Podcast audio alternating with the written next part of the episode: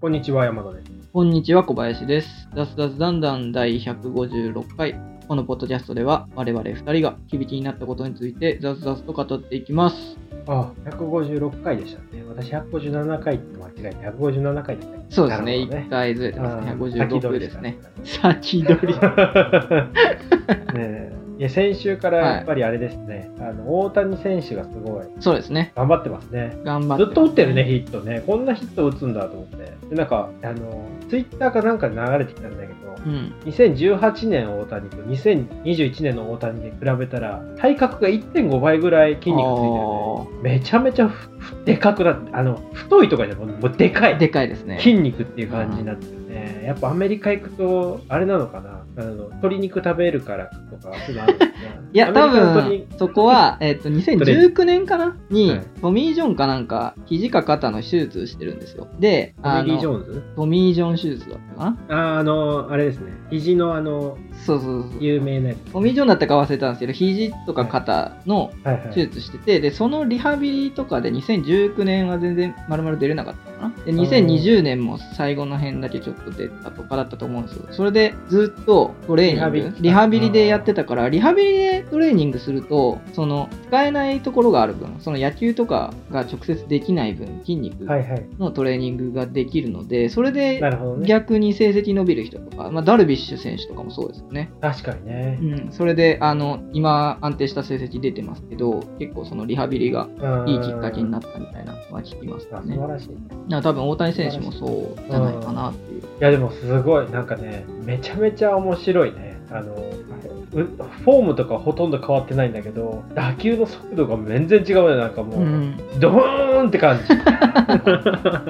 じ。なんか、あの、あれ、2015年から、はいあの、打球打った時うんの、球を打った時の打球の初速はいを、あの、技術的に測れるようになって、うんそれがなんか表示されてるんですよね。そうですねこれが何194キうロん練習、今シーズン今日今今シーズンのメジャーで最速のスピード出してたんで、ねっ、て言ってましたねあの言っツてーましベーたスにけどなったやつですよねあそうそうそうそうライトオーバーのフェンスで当たってそういフェンスで当たって、あれすごいなとう思んって、なんか壊れんじゃないかなとなんかいいろいろ壊れるんじゃないか ななんならあれキャッチしたら手壊れんじゃないかなぐらいの ね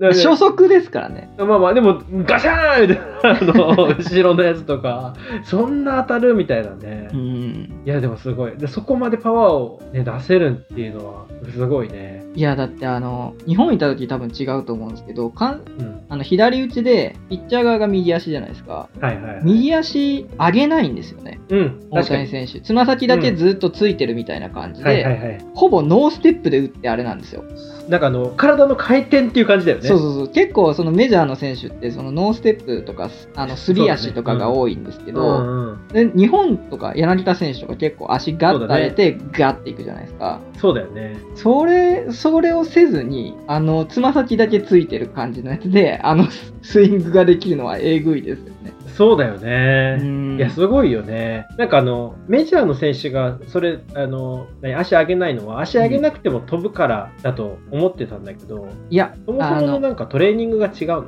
トレーニングっていうかそのピッチャ教えーの方あのトレンドが違ってあのああ球の細かく動くボールの方が多いんですよね。あなんかメジャーだとボールの問題なの、いや、ボールの縫い目の高さも違うんですけど、はいはい、そのピッチャーが投げる球がツーシームとかが結構多くて、なんかやばいピッチャーはその160何キロのツーシームばっかり投げるみたいな。あだーからちょっとした曲がりとかがあるので、それを変化させる、それに対応するようにすると、結構足振り上げてたりすると、はいはいはい。あの変化に対応できなあい。そのスピードも速いです。し、うん、だから一応とかも振り子をやめてっていそうなんですよ感じの。ああ、そういうことなの。そういうことですね。なるなんか秋山選手とかも去年、ほどね。はいはいはい。それでちょっと苦労してて最後打率残せるようになったんですけど、うんもう全然日本の時と打ち方が変わってて、ああ、まあじゃあアジャストしないといけないんだね、そこは。うん、でアジャストした時に大谷選手ぐらいパワーが出せるかってところがそう大だよ変ねで、秋山選手確はだかからもうパワーがだいぶなくなってしまって今シーズン全然見てないですけどうんうん。どうなんだろうっていう頑張ってほしいんですよ自分同秋山い選年手なはんもとで。もとパワー、パワーヒッターですかパワーヒッターという、まあ、最短打、日本で最短打出してたぐらいなんで、アベレージ型ではあるんですけど、それでも30本とか打ってたと思うんですよ。あー日本だったらその走攻守そ3拍子揃ったみたいなう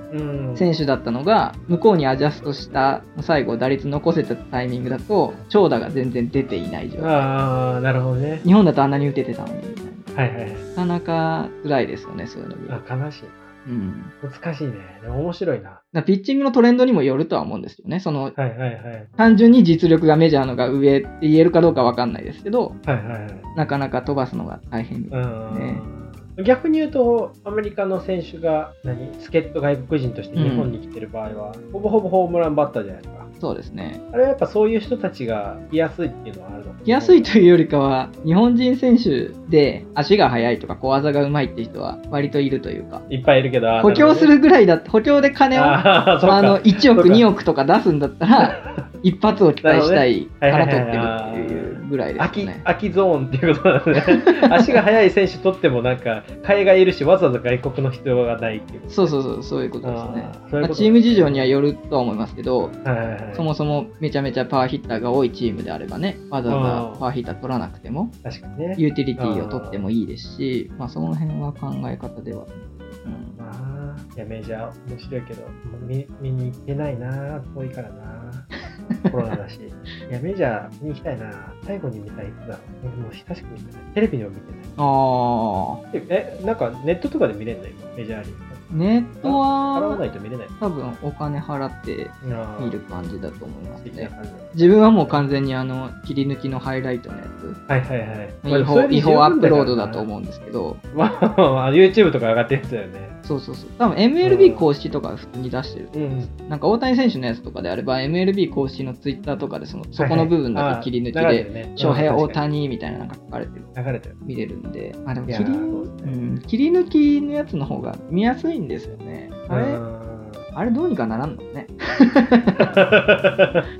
に 公式がそういうのだからなんか前も話したかもしれないですけど有名なねゲーム配信者の人はいはいはい。がのそのいいとこだけを切り抜いて、うん他の人が勝手にアップロードして収益化してたみたいなやつを、はいはいはい。その人を雇ってうん。勝手にアップするのは良くないけど今まで通りやってくれとはいはい。お金払うから今まで通りやっていいよみたいあなしてその人以外は違法だよみたいな感じにするっていうだーはいはいはい。からそういう取り込み方とかしてその違法アあップロそうードをなんだねそのアップロードしてた人のその実力とかっていうのを認めつつその人に価値を払わせつ つその他の違法アップロードと完全にもう区別しちゃってうんあーもう有料な切り抜きのやつがあるんだから他のやつは他の人のやつは見んなよみ たいなファンの人たちになるもほ他どのね人見ずに切り抜き見るんだったらこの人のやつ見てみたいなあーする方がなんかいろいろうまくいきそうですよねいろんなコンテンツで、あうーん、決めるってことだよねなんかその投稿今までダメだったけど投稿できる人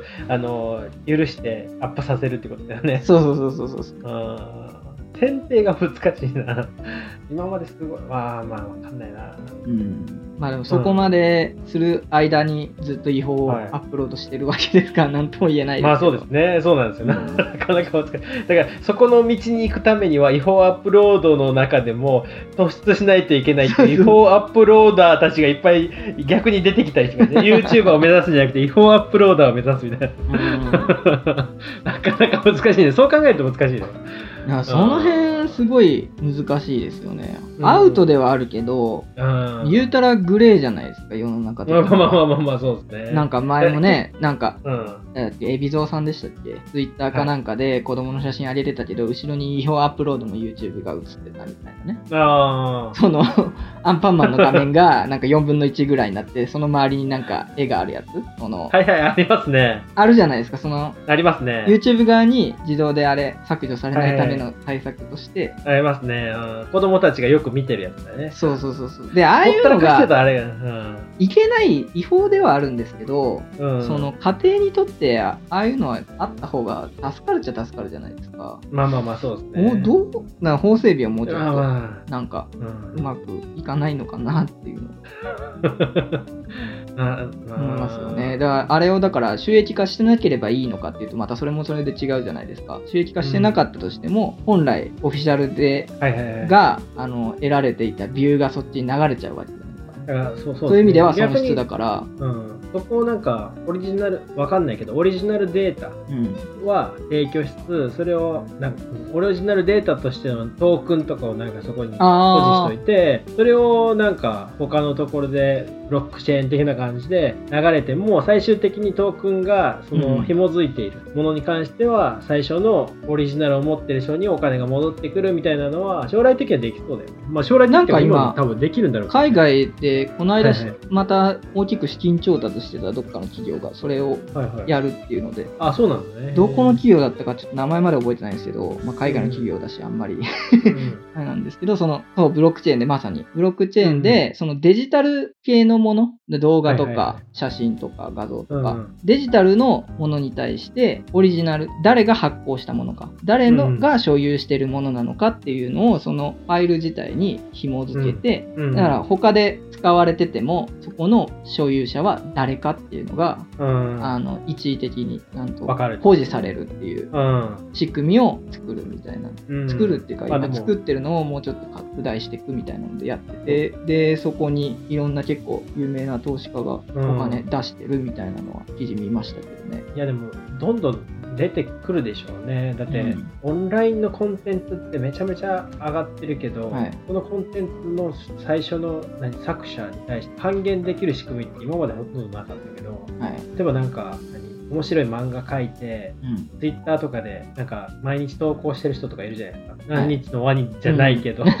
じゃないけど、ありましたねそんな なんかもう他の利権とかなしに、うんもう自分のアップしたい自分のあの面白い漫画を見てほしいとか描いた絵を見てほしいとかってアップしてる人いるけど結構転用されたりとかして結局この絵誰なんだっけみたいなそうですね。状況になってたのがその何コンテンツに対してしっかりとなんかあの判別できる仕組みができれば、うんそこに価値が生まれて最終的にそれ買いたいってなる人もね生まれるかもしれない、はいそれで大きいお金が動くうんかもしれないね。なんか、あれみたいな。バンクシー的な感じで。そうそうそう今今確かそのさっき言ってた企業のやつで、絵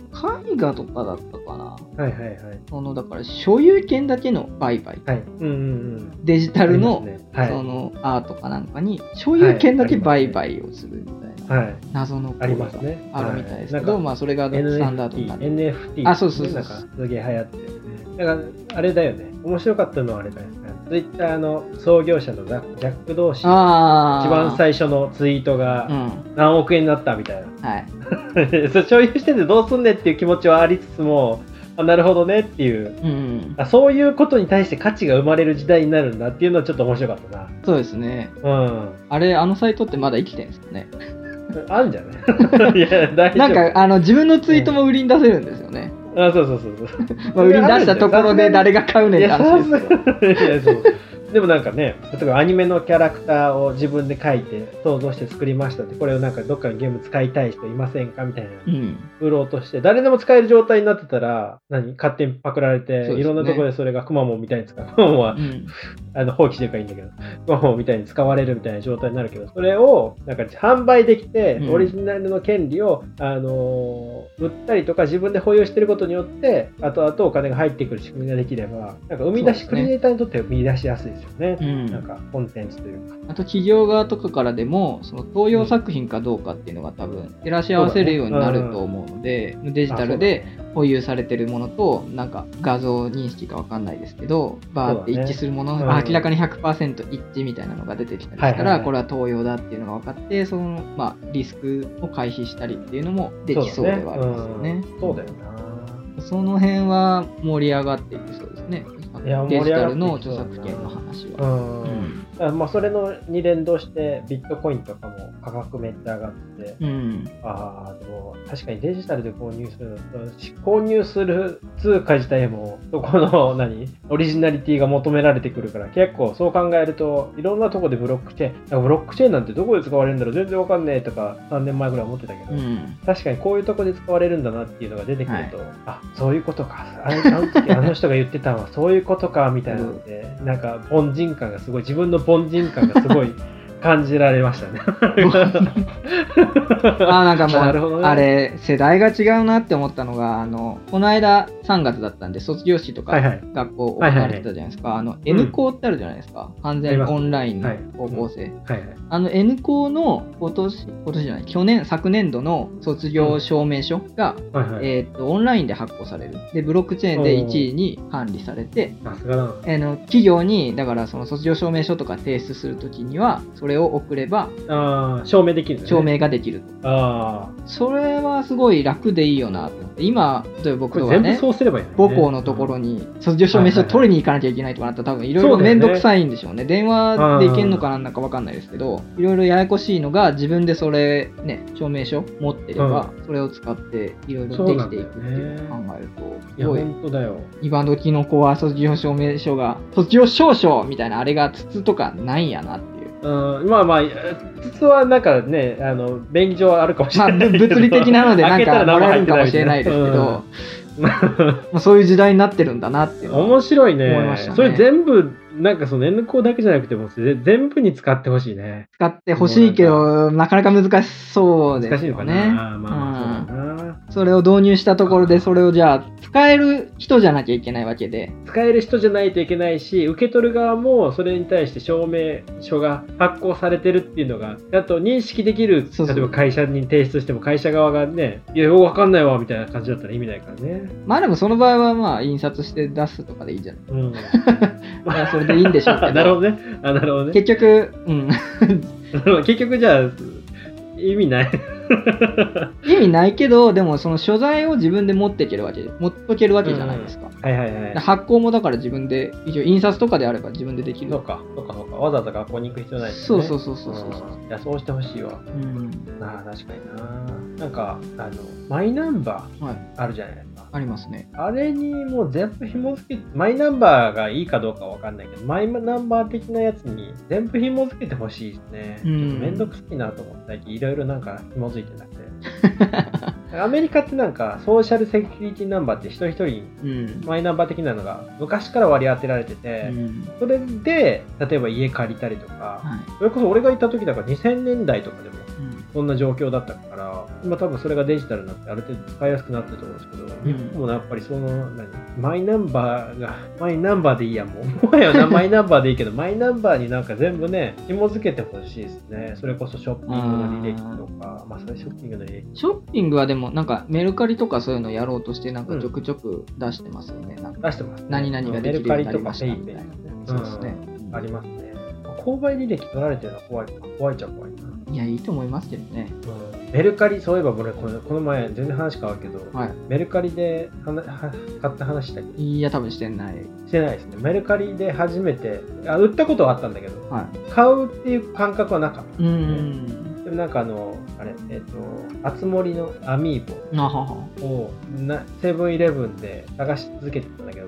全くなくて、はいあもうダメだと思ってでメルカリでも見てみるかと思ってメルカリ見たらちょっと高いんだけど、うんうなんん。か転売屋的な人がはい転売してくれてて、おうで購入したんですけど、うん。なんか購入のなんかねハードルがメルカリめちゃめちゃ低いですねなんかポチったらなんか自分の住所とか教えなくてもうメルカリが全部保持しててそうですね。特典その中にあの俺多分2016年からできてるようなことを今あの自慢げに話してんだけど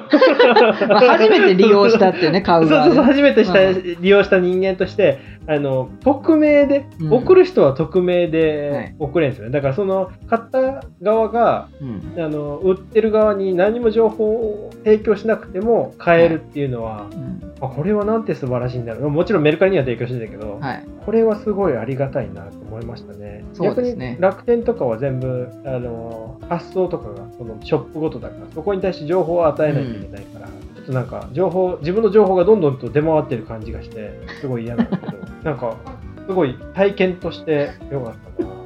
ヤフオクとかもそうじゃないですか。まあ、選べる、あれは選べるっちゃ選べる。あそのヤフー側でいや仲介してみたいあな。のめちゃめちゃあれなんだけど買う側としてオークション、う売るのはあったけど買う側としてオークションサイト使ったの初めてかもしれないああ、そうなん何ですね。しててそうだからあんまり中古とかが好きじゃないっていうのはあるねああ、とはいえ、あの、情報の話で言うと、買う側より多分、売る側の方が怖いと思うんですよね。そのあーその楽天とかさ確っきの話で言うと、シはいョップだからまあまあ、買う側の情報を渡したとしても、一応まあまあ、ショップだからってなるんですけど、その、個人間のやり取りの時って、で、個人のその、売る側のものっあてー、自分が持ってたものとか、例えば、確かに住所とかが知られる可能性とかがあるわけ確かにねあと性別とか年齢とかも知られる可能性あるそうそうそうそうそう。だ確かか、らにな怖いねそういうのが怖くて、なかなかフリーマーケットって抵抗があったみたいな人とかでも、気軽にできるよっていうのが多分、ああ画期的な部分だととは思うので、多分売る側の方が多分安心して売れてるんじゃないかな。な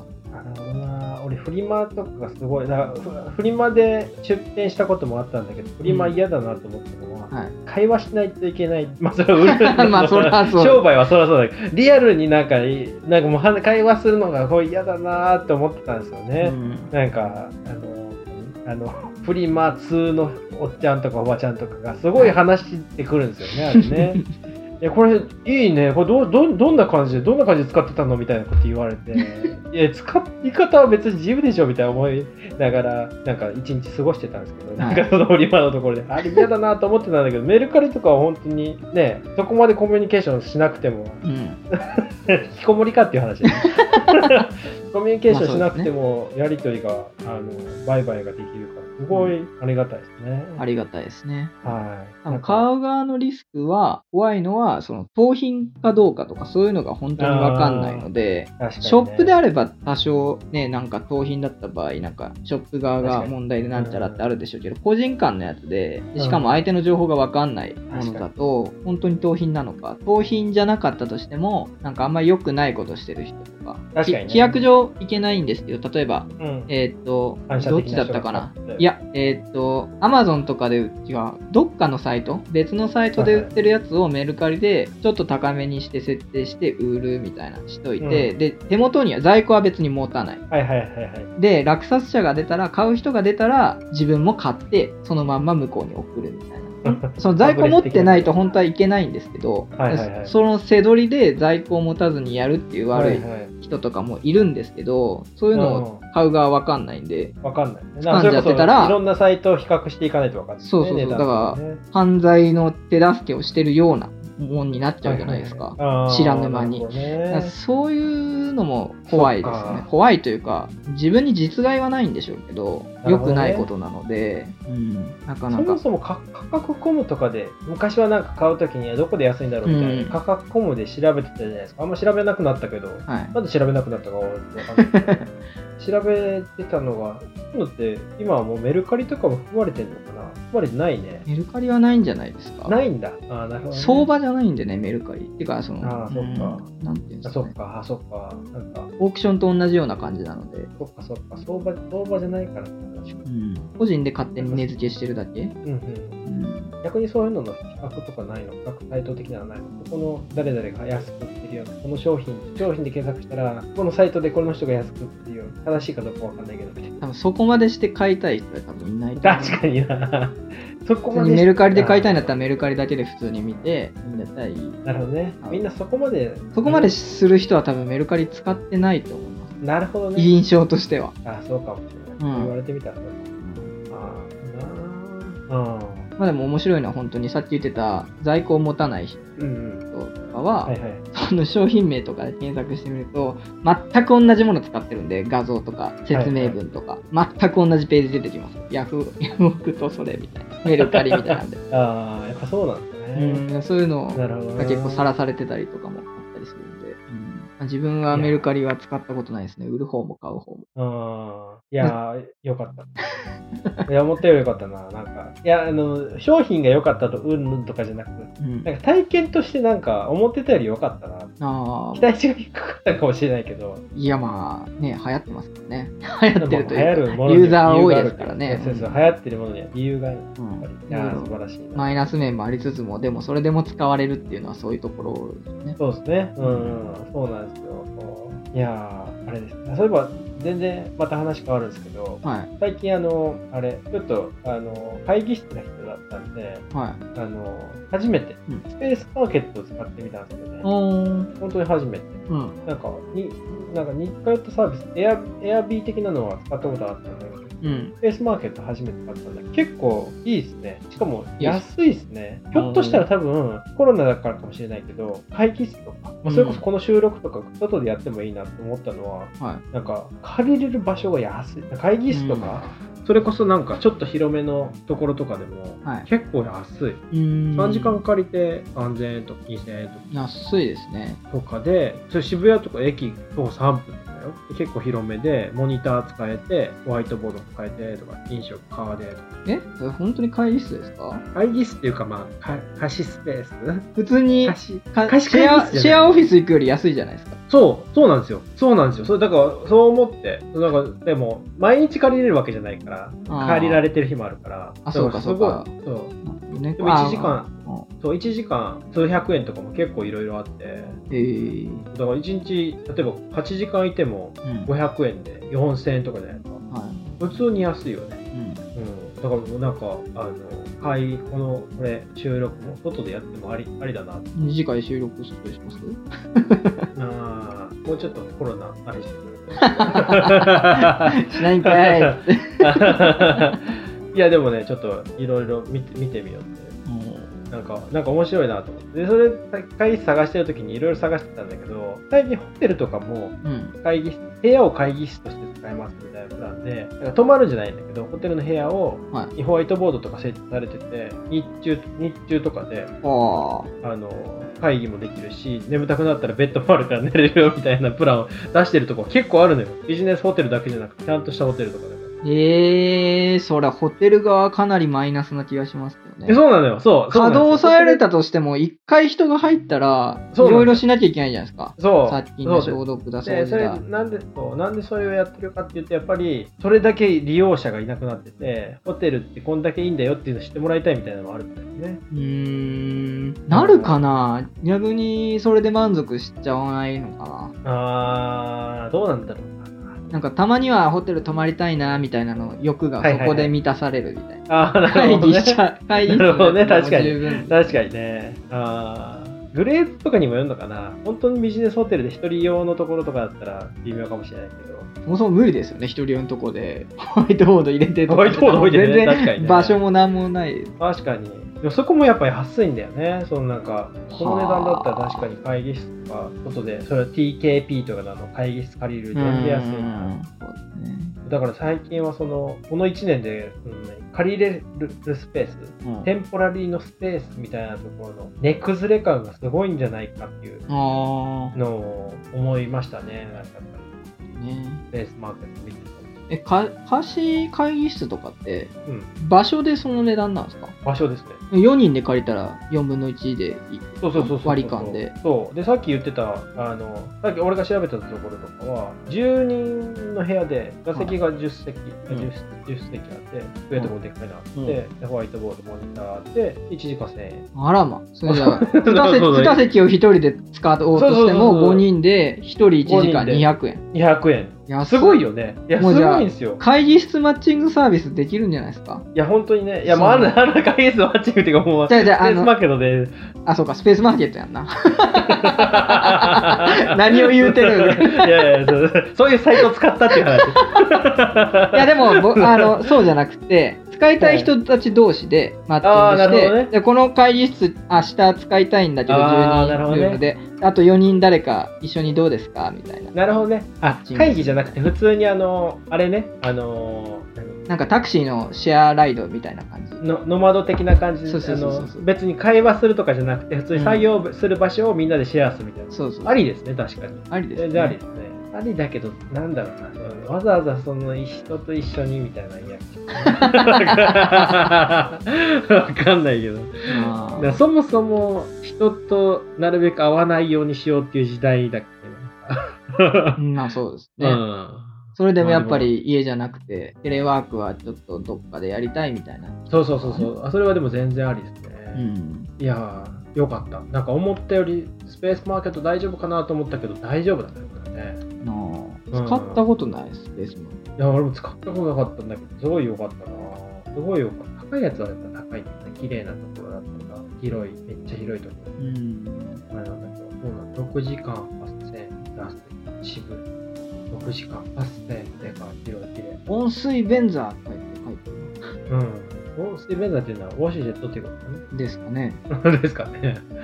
ベースマーケットってなんか、その、ここ貸せま、借りてくださいみたいな、掲載してるところが、うんえ絵文字めっちゃ使ってるところとかもあるんですね。ああ、確かに。だからこれ、こうこうマッチングだからね。そうですね、この個人人しかがやってるからうん、個人というか。うんそうなんで、ね。いや、でも結構面白いですね。スポーツ施設とかもレンタルできるね。あ、そんなのもレンタルできるんですね。フットサルコート。なんか本当になんか会議というかイベントとか、イベントってそのうんなんか、なんていうのかな、セッションみたいな、そういうイメージだったんで、ああ、全然なんていうんですかビ違ジう。ネス関係のそういう感じのイメージだったんですけど、だったけど全ね然、全然関係ないで すね。全然関係ない。だから面白いね。こんなとこ借りれるんだみたいなところが借りれるの面白いね。例えば寺とか借りれるのも面白いね。えら寺借りてなんか、なんか友達とみんなで座禅組むとか知らんけど、 わかんないけ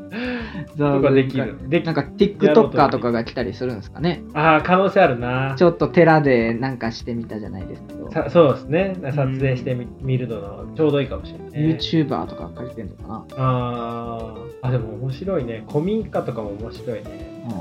うんうん。でと泊まるとかは違うのかな、これは。スペースマーケットは泊まるとかではないんですね。なんか、。できないいんじゃないですかできないですよね、これ。うんあの泊まるは Airb 的なやでも夜通し借りて勝手に寝る分には問題ないんでしょうね。多分つ。まあそうだろうな。泊まってしまうときっとなんか宿泊業のなんかねあれがあるんでうん。多分そういう条件で絞るとかは無理なんでしょうけど勝手にやるのはいいんでしょうねきっとあ、でも、まあ、火またいで借りれない。あそういう問題うん。 そういう問題が、問題っていうか、設定があるみたいなえでもサービスで夜22時以降利用かとか絞り込めますよあ、俺もどういうこと利用終了時間を設定して、ああ、でも、利用設定時間を35時とかに設定すればいいの、次の日だ。うんああ、なるほどね。なんで夜中やるイベントとかもあるでしょうしねああ、確かにね。その昼間仕事を終えた後にとうかん金曜夜とかじゃないですか夜じゃない、もうダメしますね。寺でね。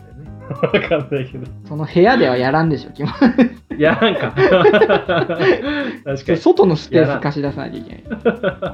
スペースマーケットって外ないですよね。外あるよ。外あるんですかあら、さ例えば、コートとフかッ。トサルコートとか、ああ。屋外のじゃあ肝、肝試しーコースとか。ト。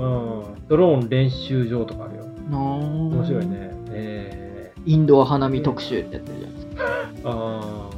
すげえな。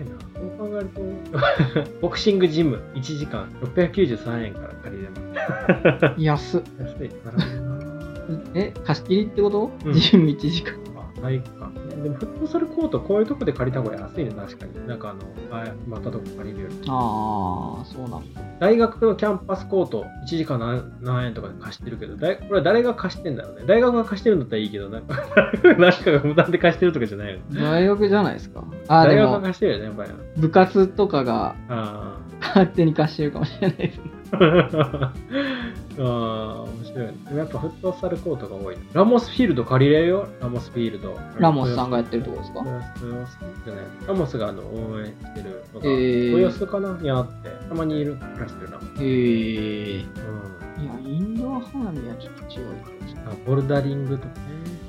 まあ、今こんな時代だけどなんかね会社とかでボルダリングスペース借りてより構成的にやるのかわいいねうーん。うんまあなんか撮影収録とかあるんですけど、うんなんか今朝かなのニュースで気になってたんですけど、スーナそうななんかスタスーナ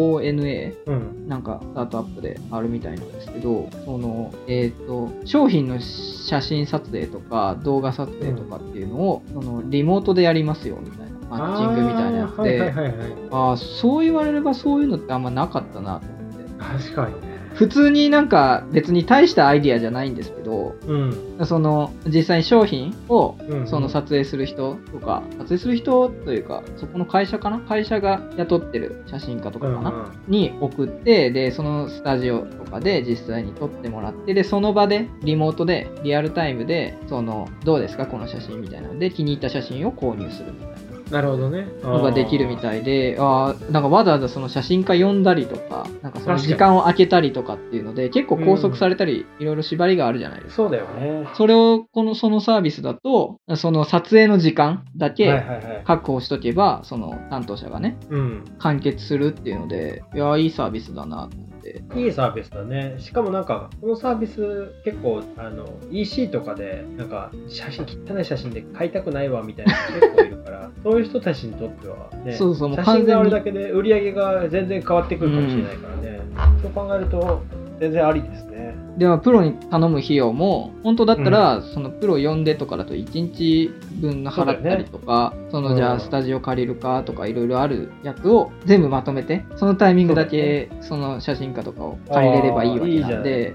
まあいい結じゃないですか。構いいだろうなって思って。目の付けどころがいいですね。だってフォトーズがだって39ドルとかそうだよね。なんですよ。安っと思っああ、安いね。いいね、これは。いい。まあ、使わないけど、いいっすね。て。うん。ビデオとかでも93ドルで出てくれるよ。これはだから、そのね、写真家側の方も、うん。ね、1日で撮れる量って、仕事量って、うんなかなか今までね、1日何件回るとかあったかもしれないですけそうだよねど、全部それ来てくれれば、うん。そうだよな、確かに。いっぱい受注でき写るから真のスタジオみたいな感じだよね。なんかあの、何なんかなんか家族写真とか。写あ真あ、館そうですね。写真館みたいなところができるよね、このサービス ね、逆に言 うと。確かに写真館の人がここ 登録すればいいじゃん。そう、写真館の人が登録してもいいし、写真館の人たちは、このサービスを運営できるよね、どこもかしこも。そうですね。地そうだ元よねの写真館。うん、ねそう、写真館でこういうサービスを提供すればいいんじゃないの、逆に。これだから、すげえな。うん、ただ、一つだけ言うの、3人障壁低いね、これね。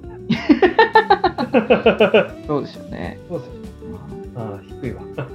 いやー、面白いですね。うん最近あのあんま新しいサービス追ってなかったな。なんかいい。なんか資金調達したよって記事、なんだったっけクランチだったかななんかでも。うん。うんあ、今そんな記 事。いやー、いいですね。勉強になりますな。目の付けどころ大事だな。大事。別になんかね、いやんそら、そう言われりゃそうやんっていうレベルの アイディアではあるんですけど、でも結局、他で見なかったですからね。そう。なんかそれこそフリーランサーのサイトとかで個人でやってる人たちはもしかしたらいたかもしれないですけど写真家とかで、サービスとしてやってるのはなかなかなかったからそいやー、すげえよかった。ね確かにそうだなっていうあ思いますーね。勉強になったまあ